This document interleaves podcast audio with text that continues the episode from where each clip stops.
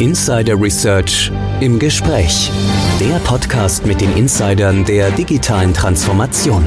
Ihr Podcast News Anchor und Moderator ist Tech Analyst Oliver Schoncheck. Hallo und herzlich willkommen zu unserer neuen Ausgabe von Insider Research im Gespräch, der Podcast mit den Insidern der digitalen Transformation. Mein Name ist Oliver Schoncheck, ich bin News Analyst bei Insider Research.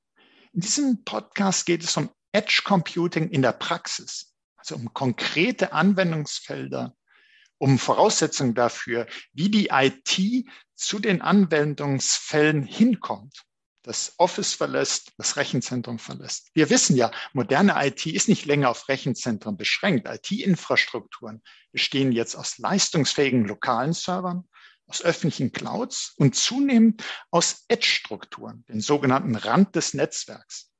Die meisten Analystinnen und Analysten sagen, dass Edge Computing das am schnellsten wachsende Segment in der Computing-Branche sein wird. Doch warum ist die Edge so wichtig? Und was braucht man für erfolgreiches Edge Computing? Darüber sprechen wir nun mit Paul Höcherl. Er ist Product Manager und wirklich ein Edge Computing Experte bei Lenovo. Hallo Paul. Hallo Oliver, hallo in die Runde. Hallo, schön dich wieder im Podcast zu haben.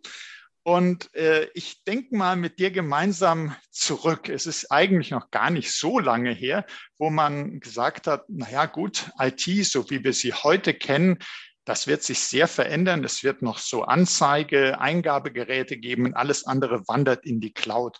Und wenn wir jetzt mal auf heute schauen und an die Zukunft denken, das ist irgendwie nicht so. Warum ist denn das nicht so gekommen, wie man erwartet hat? Die komplette IT geht in die Cloud. Naja, das ist immer eine Frage, wie man den Begriff Cloud definiert. Äh, es ist ja auch teilweise nur ein Nutzungsmodell und da sind wir ja dann natürlich schon relativ weit gekommen, dass viele, viele auf ein Cloud-Modell umgestellt hat. Das, die meisten verstehen unter Cloud irgendeine Public Cloud. Das muss ja nicht so sein.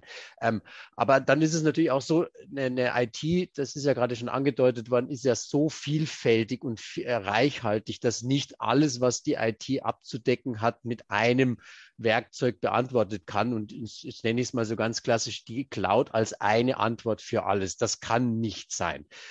Aber ganz konkret auf deine Frage, es gibt Erhebungen, die sagen, ähm, dass in diesem aktuellen Jahr so ungefähr zehn Prozent der Rechenleistung, wenn man die über die gesamte Welt äh, zusammenzählen würde, außerhalb eines Rechenzentrums stattfinden. Ähm, das sind also PCs, die rumstehen, das sind aber vor allem die ganzen smarten Geräte, die jeder mit sich rumdreht, die können ja auch rechnen und die machen momentan zehn Prozent aus.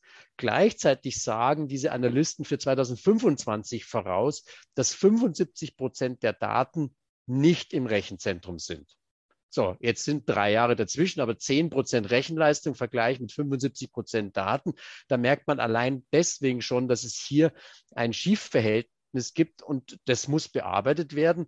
Und damit kommt man eigentlich zu dem Edge Computing. Wenn die Daten nicht da sind, wo ich rechnen kann, dann muss ich mit dem, mit meiner Rechenfunktionalität dahin gehen, wo die Daten sind. Und das ist der erste oder der gedankliche Schritt zu Edge Computing.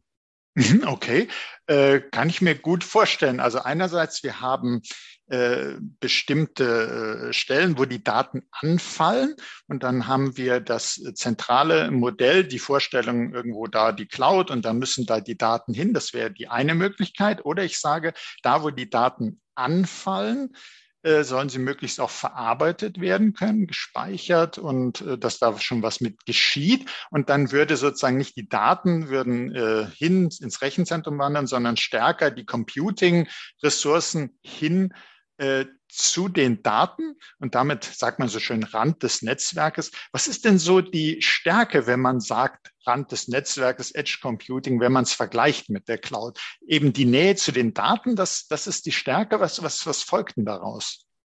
Ja, es sind einfach zu viele Daten dann einfach draußen. 75 Prozent ist ja von der gesamten weltweit wachsenden Datenmenge gigantisch. Man mag sich bloß ein relativ simples Beispiel vorstellen relativ moderne Autos ähm, produzieren, je nach Fahrstrecke und Fahrleistung am Tag bis zu zwei Terabyte Daten. Ja, die, hm. die sind also dann aber im Auto. Und zwei Terabyte vom Auto irgendwo hin zu transferieren, ist ja nicht ganz trivial. wir sind nicht in der idealen Welt, dass unsere Netzwerkabdeckung, äh, jetzt rede ich mal von Deutschland, aber auch von Europa oder der ganzen Welt, überall weitreichend genug ist, dass man diese Menge dann transferieren kann. Ähm, und bisweilen geht es ja dann bei, gerade bei Auto, ich rede jetzt noch nicht gleich von der, ich nenne es jetzt mal Königsdisziplin, selbstfahrende Autotechnologie. Mhm. Da kann man sich ja vorstellen, dass Entscheidungen wahnsinnig schnell getroffen werden müssen.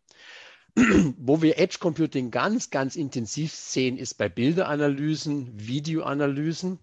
Ähm, ich nehme jetzt mal Parkplatzüberwachung. vielleicht kann ich über, über eine Videokamera analysieren, ist dieses Kennzeichen berechtigt, auf diesen Parkplatz zu fahren, ja oder nein. So, so eine Überwachung, da läuft die Kamera 24 Stunden am Tag, aber mehr als 23 Stunden und vielleicht 55 äh, Minuten nimmt sie eine Schranke auf, wo kein Auto davor steht. Mhm. Diese Daten kann ich von vornherein aussortieren. Die müssen nie irgendwo hin, sondern mich interessieren immer nur die Fälle, wo dann vielleicht da mal etwas äh, Gravierendes geschieht. Ähm, ich muss vielleicht auf irgendwas reagieren. Die muss ich gegebenenfalls abspeichern. Die muss ich äh, transportieren. Aber ich kann, jetzt sage ich es mal wirklich ganz drastisch, äh, weit über 90 Prozent, 95 Prozent und interessante Daten aussortieren. Und genau das kann ich mit Edge Computing zum Beispiel anstreben. Mhm. Also stelle ich mir jetzt so vor, gerade Videoüberwachung ist ja ein super äh, spannendes Beispiel und da gibt es ja auch einiges, was an Analysen äh, äh, stattfindet. Und wie du gerade gesagt hast, äh, das meiste, was da aufgenommen wird, das sind eigentlich dann letztendlich nutzlose Daten. Da ist gar nicht groß was drauf. Und wenn tatsächlich mal was ist, meinetwegen, da fährt ein Auto das andere an und das muss dann irgendwie festgehalten werden, äh, dann ist das was, äh, was tatsächlich äh, vielleicht noch an einer anderen Stelle übertragen wird. Aber da kann einfach sehr viel Daten können einfach weg, die brauchen nicht übertragen zu werden. Und ich stelle mir gerade vor, wo wir Video überwachen, sagen, ist das doch vielleicht auch ein Vorteil, wenn ich direkt an dem Ort, wo ich die Daten erhebe, wo ich sozusagen jetzt filme, direkt entscheide, brauche ich, brauche ich nicht, wird äh, dann gleich, äh, kommt, wird dann früher schon gelöscht, braucht gar nicht groß äh, gespeichert, archiviert zu werden, äh, ist eigentlich ja auch gut für den Datenschutz. Ich muss jetzt gar nicht irgendwas in, in die Cloud äh, transferieren, sondern entscheide an Ort und Stelle, welche Daten wirklich gebraucht werden und minimiere sozusagen, hat auch, ist für die Performance gut, für die Latenz, für die Übertragung, für die Kosten, ist eigentlich doch dann viel effizienter. Genau, darum geht's. Und ähm, was mir jetzt natürlich ein bisschen wichtig ist, äh, wir haben jetzt den Begriff Videoüberwachung äh, genommen, der natürlich relativ schnell immer äh, ja auch politisch äh, aufgeladen ist und äh, der Begriff Datenschutz wurde genannt. Wir müssen es aber auch davon wegbewegen. Ja? Videokameras mhm. haben ja mittlerweile eine unglaublich große Verbreitung. Und jetzt denkt man mal an eine Fertigung.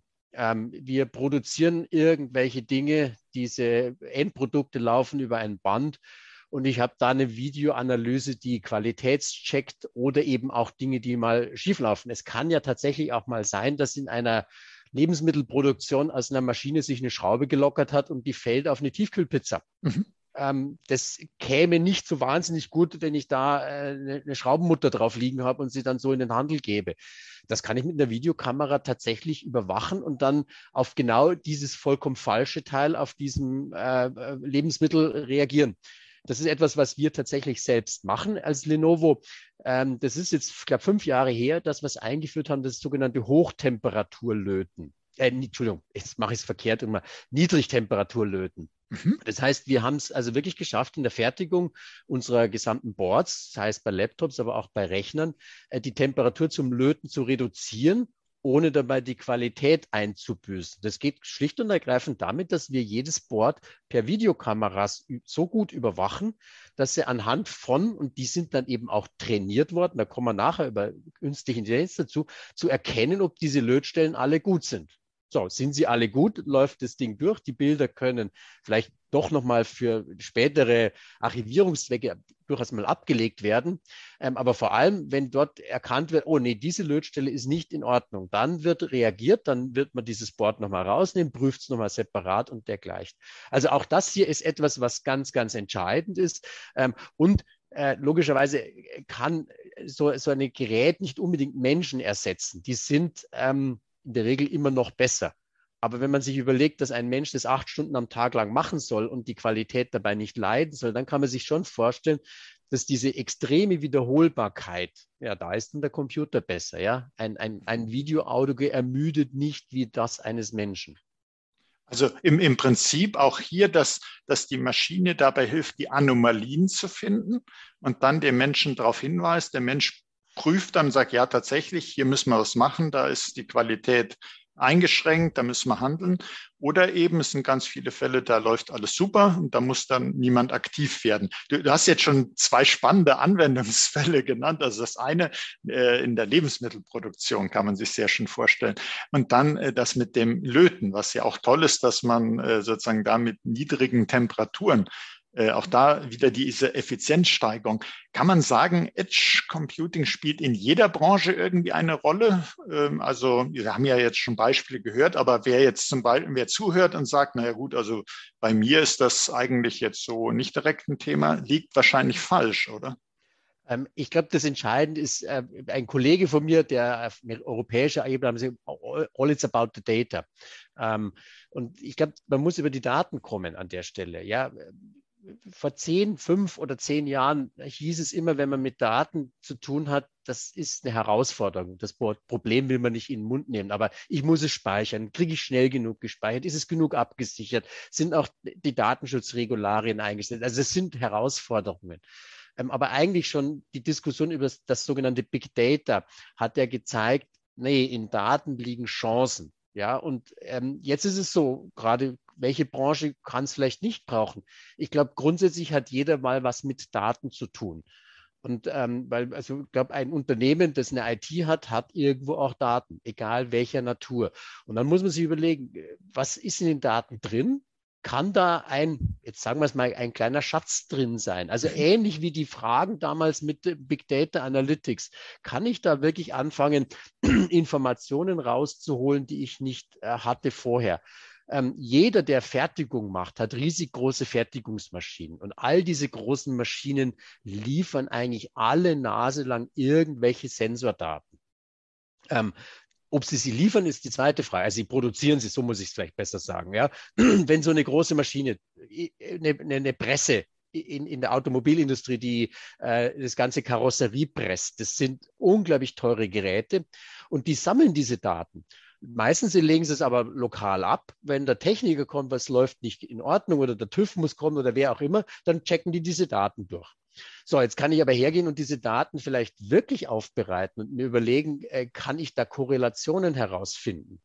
Ähm, und jetzt gehen wir mal nicht von der Fertigungsstraße in der Automobilindustrie aus, sondern wir gehen von ähm, Windkraftanlagen aus.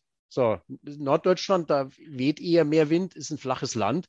Die sind übers ganze Land verstreut. Die stehen irgendwo. Jeder Serviceeinsatz bei einer Windkraftanlage ist teuer. Da muss jemand hin, da muss er nach oben. Das sind dann in der Regel auch Industriekletterer, die kosten auch noch den einen oder anderen Euro. Und dann sind wir natürlich noch nicht offshore. Wenn die auch noch auf dem Meer draußen sind, dann brauche ich in der Regel Hubschrauber-Einsätze und dergleichen. Und wenn ich jetzt hergehen kann und mit diesen Sensordaten Informationen herausbekommen kann, dass es zum Beispiel eine Verbindung gibt, Komponente A fällt aus und zwei Wochen später fällt dann auch Komponente B aus, ja, dann weiß ich, was ich beim Tausch von Komponente A auch mitnehme, nämlich Komponente B. Dann tausche ich die nämlich vorsorglich aus. Also all diese Dinge sind da denkbar. Das heißt, man muss hergehen, habe ich Daten? Was könnte da drin stecken? Kann ich die analysieren? Kann ich vielleicht losgehen und sagen, ähm, da hole ich mir was raus, was vorher nicht so ganz klar war? Also ich, ich stelle mir auch gerade vor äh, mit den Windkraftanlagen, das äh, ist ja ein äh, ganz wichtiges aktuelles Beispiel. Ich denke fast bei, bei allen Bauwerken, wo ich jetzt auch die Statik vielleicht überwachen muss, wo ich gucken muss, irgendwelche Risse entstehen. So, sobald ich da Sensoren einsetze, hätte ich auch sozusagen die Möglichkeit, vielleicht auch äh, Wartungszyklen zu optimieren, die Ersatzteile früher zu beschaffen, also so, was man sich alles an Datenschätzen überlegen kann. Also das äh, Anwendungs, ich, ich denke, da könnten wir ganz viele Beispiele finden, ja. was man alles sozusagen am Rand des Netzwerks an, an der Edge alles äh, machen kann, weil da eben Daten anfallen, Datenschätze sich verbergen. Jetzt wäre für mich äh, wichtig, wenn ich, wenn ich überlege, was man alles machen kann, aber was, was brauche ich denn dafür? Also äh, es fallen Daten an, da muss ich die ja irgendwie die Sensordaten dann aufnehmen können, muss vielleicht was speichern, analysieren. Was muss denn an der Edge alles vorhanden sein, so an, sagen wir mal, technischer Infrastruktur? Ja, das ist natürlich die Frage, welche Daten sind es? Also wenn wir so von ganz alten Maschinen reden, was heißt ganz alten Maschinen, aber die halt vielleicht schon mal äh, ein paar Jahrzehnte alt sind, die ähm, nicht unbedingt ganz in der Tempo Schritt halten wie Geräte, die wir heute haben, dann arbeiten die mit, über Schnittstellen, die heute nicht mehr ganz so gebräuchlich sind. Also ähm, ähm, die, die klassische serielle Schnittstelle die es immer eher weniger gibt. Aber bei großen Maschinen sind die noch gegeben. Ähm, wenn wir über viele Sensordaten reden, dann reden wir über Bustechnologien wie den CAN-Bus. Das ist die Kommunikationsebene, die man im Auto verwendet. Das heißt, ich brauche die Möglichkeiten, mit an diese Daten über diese Schnittstellen ranzukommen, weil, weil sonst liegen die wunderbar auf der Maschine, aber mein Gerät, das zum Analysieren da wäre, kommt nicht an die Daten. Also das wäre das Erste schon mal. Also Edge-Geräte müssen plötzlich über ganz andere Kommunikationsebenen oder ähm, Technologien äh, verfügen, weil sie eben mit anderen Daten, mit anderen Protokollen zu tun haben. Aber dann geht es natürlich weiter, wenn ich ähm, ähm, diese Analysen machen will, dass ich sage, ich habe ein Edge-Gerät, das selbstständig Entscheidungen trifft oder zumindest Entscheidungen anarbeitet, vorsortiert oder wie auch immer, da muss ich das ähm, dem System beigebracht haben. Das ist dann das, was wir über KI äh, ist das schlagendere Wort, ich nenne es immer lieber Maschinenlernen, äh, muss das System das gelernt haben. Also nehmen wir nochmal das Beispiel, es äh, kommen Fremdkörper in die, in die Lebensmittelproduktion. Ja, da muss da eine Videokamera, ja, die filmt nur, aber es ist wie das Auge. Dahinter muss es eine Art Gehirn geben, wie beim Menschen, das ähm, eine Olive von einem, einer Schraubenmutter unterscheiden kann. Das menschliche Auge ist über viele Jahrmillionen in unserer Evolution trainiert worden. Das macht man mit Rechnern auch. Und das ist sehr, sehr aufwendig. Ja. Das kennt man auch vom Sport. Training dauert lang. Ja, ein Slalomläufer fährt äh, 50 Sekunden runter, aber hat Jahre vorher trainiert. Und ähnlich ist es beim, bei dem Edge oder bei dem Lernen auch. Ich brauche relativ hohen Aufwand, das zu trainieren. Dann ist aber die Anwendung sehr überschaubar. Das heißt, da reichen dann je nach Komplexität, je nach Aufwand und Menge der Daten relativ kleine Geräte, die dann einfach nur noch das unterscheiden können, was es zu unterscheiden gilt vor Ort. Und das macht das Ganze doch, glaube ich, auch so flexibel und äh, weit einsetzbar. Das sind dann kleine, äh, je nach Anwendungsfall auch robuste Geräte, die ich sozusagen wirklich dahin bringen kann, wo es passiert, also wo die Daten ja. anfallen. Und äh, es gibt doch von Lenovo das Think Edge Portfolio. Kannst du da uns ein bisschen erzählen, was da so das Besondere ist, wofür das vielleicht besonders geeignet ist oder ist das eigentlich für jede Anwendung geeignet? Was, was kannst du uns da berichten? Das ist ja, wie wir schon gerade versucht haben darzustellen, es gibt ja so unglaublich vielfache Einsatzbereiche. Ja.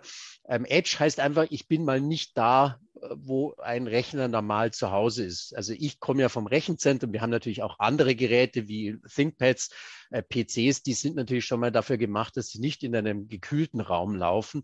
Aber das zeigt schon mal den ersten Punkt. Ich muss mich irgendwo hinbewegen, wo die Umgebungsumfelder anders sind als ähm, ähm, vielleicht im Rechenzentrum. Also ich muss zum Beispiel eine gewisse Robustheit haben.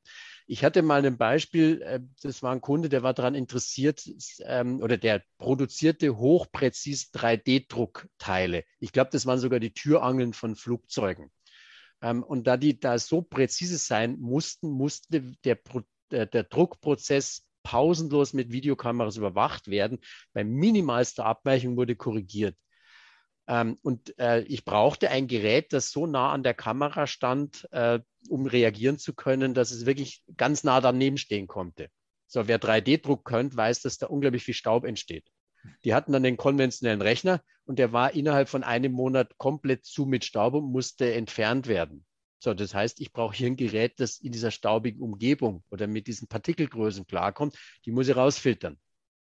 Gegebenenfalls äh, bin ich in einem Hochregallager unterwegs und fahre, äh, schraube mir das Ding auf einen Gabelstapler hinten drauf. Ja, dann muss das Ding Vibrationen oder Erschütterungen ertragen können. Ähm, ähm, wie gesagt, ich brauche die entsprechenden Schnittstellen. Ja, ich bin irgendwo unterwegs. Äh, die Windkraftanlagen, ja gut, da sie ja Stromkabel an Land führen, können sie vielleicht auch ein normales Netzwerkkabel an, ans Land führen, aber vielleicht mag man an Drohnen denken, die ich irgendwo überwache, für ob ich Waldbrände erkenne oder Borkenkäferschäden, dann stelle ich dieses Edge-Gerät irgendwo in die Landschaft. Dann brauche ich eine entsprechende Netzanbindung über, über WLAN oder 4G, LTE-Technologie. Also das ist unfassbar. Und das nächste, ich komme jetzt klassisch aus dem Rechenzentrum. Ja, ein Server hat immer eine Standardgröße. Ja, den schraube ich in einen normalen Schrank. Ähm, wenn ich in der Fertigung bin, dann brauche ich äh, vielleicht wirklich etwas, das ich an die Wand schrauben kann, mit einer Hutschiene befestigen kann oder wie auch immer. Also auch diese Themen muss ich letztendlich äh, bedenken. Und dann hängt es natürlich von der Größe ab, was ich habe. Ja? Manchmal ist es ja wirklich so, dass ich in, ein, in der Fertigung bloß einen Monitor steuern muss. Ja, jetzt kommt Teil XY, Gruppe A muss sich darauf vorbereiten. Das mache ich über Monitor. Den muss ich über einen kleinen Rechner steuern dann muss das ein winziger PC sein, den ich irgendwo hinter die Wand nehme, vielleicht sogar mit einer, einer Gleichstromversorgung ausstattet, damit ich nicht eben noch ein zusätzliches Kabel legen muss. Oder ich habe wirklich ähm, an einer Verkehrskreuzung 30, 40 Kameras, die einfach den komplexen Verkehr überwacht. Dann brauche ich natürlich ein Gerät, das mit dieser Vielzahl von Videokameras gut umgehen kann. Dann brauche ich große, große sogenannte GPUs, Graphical Processing Units, die all das analysieren können. Also das ist die, die komplette Bandbreite, die es hier gibt. Ja. Also ich stelle mir gerade vor, äh, die ganze Vielfalt der Datenfarben, das, das jetzt uns auch an vielen schönen Beispielen erläutert. Also man muss schauen, äh, ist das vielleicht eher so eine äh, Umgebung, wo, wo es Staub, wo es nass wird, wo es Erschütterungen sind, was für Art von Daten äh, sollen verarbeitet werden? Wie sind die Schnittstellen? Wie viel Platz habe ich? Wie dicht muss tatsächlich dieses Edge-Gerät dran an, an die? Äh, muss, äh, muss da äh, vielleicht äh, eine Drohne gesteuert werden? Muss es irgendwo angeschraubt werden, weil es passt, wird nicht in einen normalen äh, Rechenzentrumsschrank reingeschoben? Also unheimlich vielfältig. Und sehe ich es richtig, dass also für, für, dass da ganz viele verschiedene Varianten dann eben auch gibt und dass äh, je nach Anwendungsfall beim, beim Kunden, dass man dann eben schaut, welche Konfiguration da am besten ist und äh, wie, also habt, habt ihr da so eine Bandbreite an Möglichkeiten? Das ist genauso, ja. Aber es ist ja ähnlich dann eigentlich, da kann man dann die Analogie zu der ganz normalen IT auch äh, letztendlich definieren. Wir haben ja auch vom kleinen Tower-Server, äh, den man zum Beispiel an Autobahnraststätten hinstellt. Ja, der, der muss ja 24 Stunden am Tag laufen, ähm, aber der muss ja nicht so wahnsinnig viel tun, wenn ich die Kassenabrechnung mache. Das sind ja keine Datenmengen, die groß sind. Und wir haben die riesigen großen Maschinen für SAP HANA-Installationen. Da braucht man natürlich ein bisschen mehr äh, Power. Und ähnlich ist es hier auch, bloß sind die Kriterien andere die Kompaktheit spielt eine Rolle. Ja? Ich fange von klein bis relativ groß an. Und dann gibt es jeden in, in verschiedenen Varianten. Ja? Wenn ich ein System etwas rüttelfester mache, mache ich es natürlich auch ein bisschen teurer. Das braucht natürlich nicht jeder. Also gibt es die Variante von einem Gerät, rüttelfest oder nicht. Ja? Ähm, und dergleichen. Und dann habe ich natürlich innerhalb der Größe dieses Systems, also aktuell haben wir fünf Systeme, die wirklich klassisch Edge-Systeme sind. Das sind drei, die haben zwei Ziffern, also der SE30, SE50, SE70. Ähm, die haben noch eher so ein bisschen in Richtung PC-Layout, wobei der SE70 zum Beispiel schon keinen klassischen x86-Prozessor mehr hat, sondern einen einen NVIDIA Jetson ähm, Prozessor, der wirklich für E-Video-Analyse perfekt ist. Und dann gehen wir rüber in die, in die eher serverartigen SE350, SE450, ähm, die dann schon wirklich höherwertige Grafikkarten verwenden können. Und man kann sagen, SE70 kann ein bis fünf Kameras äh, steuern, SE350 fünf bis zehn und der SE450 könnte bis zu 100 Kameras äh, gleichzeitig steuern, analysieren und dergleichen. Dann haben wir also auch so, so eine Stufung, was muss wo wie gemacht werden. Und wenn ich bloß zum Beispiel Sensordaten habe, die können ja durchaus winzig klein sein, ja. Äh, da kriege ich eine Temperaturanzeige, da kriege ich äh, vielleicht irgendwelche kleinen Messwerte. Da reden wir ja über ein paar Kilobyte. Da brauche ich keine riesige Rechenleistung. Da tut es was Kleines. Ja. Mhm. Aber dafür vielleicht äh, möglichst widerstandsfähig gegen etwas höhere Temperaturen, je nachdem, was da gemessen wird. Also kommt ganz, ganz auf den Anwendungsfall an und ihr habt da wirklich äh, ganz viele Varianten. Jetzt habe ich mich mal so ein bisschen umgetan auf den äh, Seiten von Lenovo zum Thema Edge Computing und wir machen natürlich auch zu dieser Folge Show Notes, wo wir entsprechend Links reinpacken. Da gibt es auch viele schöne Anwendungsbeispiele, die man nochmal nachlesen, anschauen kann. Kann ich nur empfehlen. Ich habe zum Beispiel was gelesen von Barcelona, so in Richtung äh, Smart City. Du hast uns zwar schon so tolle Beispiele gegeben, aber kannst du vielleicht da nochmal äh, sagen, was genau sich dahinter verbirgt? Also interessant ist es, dass sich Barcelona schon ähm, 1992, äh, als die Olympischen Spiele dort stattgefunden haben, die Überlegungen angestellt hat, im Bereich Smart City anzufangen. Das gefällt mir insofern auch ganz gut. Äh, Edge Computing, smarte Lösungen zu realisieren, ist nichts, was man von heute auf morgen machen kann, sondern ich brauche dafür natürlich ein bisschen Vorlaufzeit. Ich brauche Ideen. Ich muss, aber ich muss rechtzeitig anfangen. Das sollte man damit auch letztendlich sagen. Und Barcelona ist jetzt natürlich auch nicht ein kleiner Fall. Ich weiß zum Beispiel von einer kleinen Gemeinde in Niederbayern, äh, ist eine Thermalbad, die haben äh, tatsächlich schon selbstfahrende Busse. Das ist äh, überschaubar, das ist ein kleiner Ort, ähm, die Geschwindigkeiten sind nicht hoch, das heißt, das kann man realisieren. Und es ist natürlich in der Kleinheit auch leichter durchzusetzen. Selbstfahrende Busse in einer Metropole wie Barcelona sind deutlich schwerer zu realisieren. Aber was machen die dort tatsächlich? Ähm, sie haben, ähm, ich glaube, jetzt mittlerweile ein paar tausend äh, Edge-Server stehen. Die stehen in der Regel in so Schaltschränken, die man von den Straßen kennt, für Ampelschaltungen oder die elektrischen Einheiten in der Nähe über die ganze Stadt verteilt. Zum einen geht es um Tourismus. Ähm, äh, Sie haben ja sehr stadtnahe Strände, aber die sind immer ungleich belegt. Ja? Man sucht natürlich den nächsten auf und der ist dann belegt, dann fährt man mit der U-Bahn eine Station weiter. Das ist alles andere als optimal. Das kann man heute per Videokameras filmen und einfach den Touristen mitteilen, Stand A ist äh, vielleicht überlegt, fahr gleich von vornherein zwei Stationen weiter. Genauso kann man eben, was ja heute auch alle machen, man ist ja selten noch mit dem Finger im Bädeker unterwegs, sondern hat äh, sein Smartphone dabei und holt sich dort Informationen. Man kann Klassisch ist natürlich die Sagrada Familia in Barcelona, ein Bild davon machen und wird automatisch dann auf Seiten geleitet, wo man was über die Baugeschichte erfährt. Man gibt dann auch die Möglichkeit, ähm, das virtualisiert zu bekommen. Wie sah es aus, als Gaudi selbst noch auf der Baustelle gearbeitet hat? Ich kann solche virtuellen Gänge auf, äh, also ähm, äh, Durchgänge durch diese historische Entwicklung machen und dergleichen. Gleichzeitig überwachen sie ihren Verkehr, können also dann tatsächlich bei, bei einer Unfallsituation gegebenenfalls ähm, Dinge umleiten. Aber was ganz, ganz wichtig ist, und ähm, diese Rechner stehen für ein garantiertes 5G-Netz äh, zur Verfügung. Also sie haben keine 5G-Kommunikation, aber sie sind die Schaltstellen fürs 5G-Netz.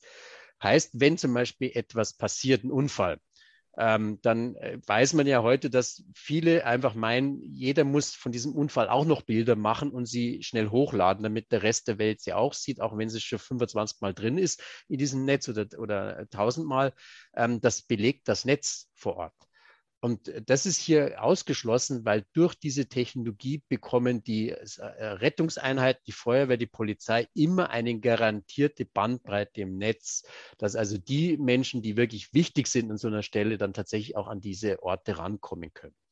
Und das geht noch weiter. Das geht noch viel, viel weiter. Die wollen eben auch anfangen mit selbstfahrenden Bussen. Also das ist jetzt der erste Bereich, den sie jetzt mal realisiert haben. Also finde ich wirklich, wirklich klasse. Und äh, ich war auch schon oft in Barcelona. Wir mussten das nächste Mal noch genauer gucken nach den, nach den äh, Schaltschränken. Aber ich finde das wirklich enorm, was da schon äh, alles möglich ist. Und man, man kann sich auch vorstellen, was da noch alles möglich werden wird. Aber du hast uns auch gesagt, man muss gar nicht so sehr in die Ferne reisen, wie man so schön sagt. Es gibt solche Sachen auch durchaus äh, in, in Bayern, die Thermalgemeinde, die da selbstfahrende Busse macht. Also man kann auch äh, mit einzelnen und sollte sicherlich mit einzelnen Anwendungsfällen äh, anfangen und kann das aber äh, sehr, sehr schön ausrollen. Und ich frage mich, wenn jetzt jemand das hört, egal wer, wir haben gesehen, das kann man, ob es in der Industrie ist, ob es bei Smart Farming ist, also in der Landwirtschaft, ob es eine Kommune ist, es kann eigentlich jeder, der mit äh, Daten arbeitet, und wer ist das nicht, und jeder, der da Datenschätze heben will, äh, kann eben vom Edge Computing profitieren. Wenn jetzt da jemand sagt, stimmt, ich sollte mich damit jetzt echt mal langsam näher beschäftigen, und wie unterstützt ihr denn dabei? Gibt es da so Services? Wie, wie, wie helft ihr da bei der Eroberung der Edge, wenn ich es mal so nennen will? Also grundsätzlich ist es so, wenn jemand da sich Gedanken macht, soll er einfach mal mit uns Kontakt aufnehmen. Ähm, was wir hier machen, ist ja in gewillte Weise einen, einen ganzen Blumenstrauß zusammenpacken. Wir reden ja über Edge-Geräte in Form von Rechnern. Ähm, Rechner per se können ja noch nichts. Ich muss denen ja erstmal sagen, was sie tun sollen. Ist ja sonst auch so. Ja, mein, ein Rechner allein hilft mir nichts. Wenn da eine Datenbank drauf ist, brauche ich eine Datenbank. Ähm, und schon sind wir in dem Umfeld der Software, der ISV-Technologie. Da können wir natürlich dann auch äh, Informationen zur Verfügung stellen, was ist machbar.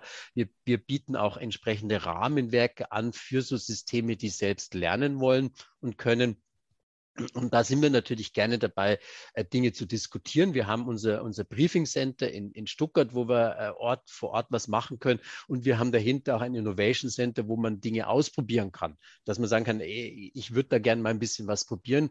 Und wir stellen den Leuten äh, entsprechende Informationen zur Verfügung. Und wir verfügen natürlich auch über die Erfahrung. Ja, was wir zum Beispiel zum, noch gar nicht äh, bedacht haben, ist, äh, zwei Dinge. Wenn man im öffentlichen Bereich ähm, Systeme äh, aufhängt ähm, und dort werden Daten gespeichert, dann muss ich die natürlich nochmal zusätzlich davor sichern, dass sie nicht in die falschen Hände kommen. Also ich muss teilweise auch wirklich die Systeme ähm, extrem absichern, dass dann nicht kein Schindluder getrieben äh, werden kann.